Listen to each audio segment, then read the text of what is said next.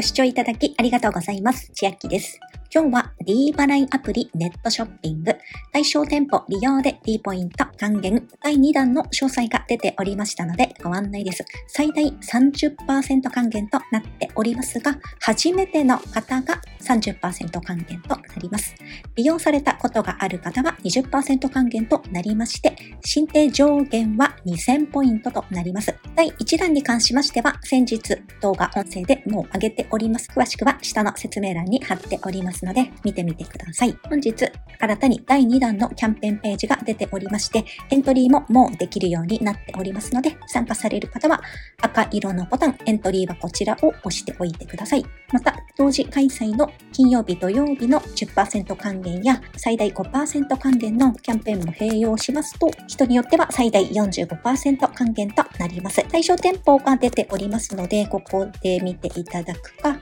対象店舗一覧はこちら押していただきますと、D 払いアプリが起動しまして、ここの店舗一覧でご覧いただくことも可能です。また、ページ下まで行きますと、文字にはなりますが、対象店舗が並べられておりますので、見てみてください。対象外ですが、第1弾と変わらず、D 払いのサンプル百貨店、ふるさとチョイス、ライトオンでの利用は対象外となっております。また、サンプル百貨店は、現在、別途キャンペーン開催されておりますので、詳しくは第1弾の時の動画でご案内しております。参照してみてください。さらに、対象外となるお買い物で D ポイントやクーポンの利用金額分は対象外となります。申請上限は期間中2000ポイントですので、初めての利用の方は30%戻ってくるということで、6666.66ときますので、そのあたり使っていただきましたら2000ポイントに届くかと思います。すでに使ったことがある方は20%になりますので、1万円使っていただくと、申請上限の2000ポイント戻ってくる計算になるかと思います。特典申請時期は4 3月下旬頃となっており、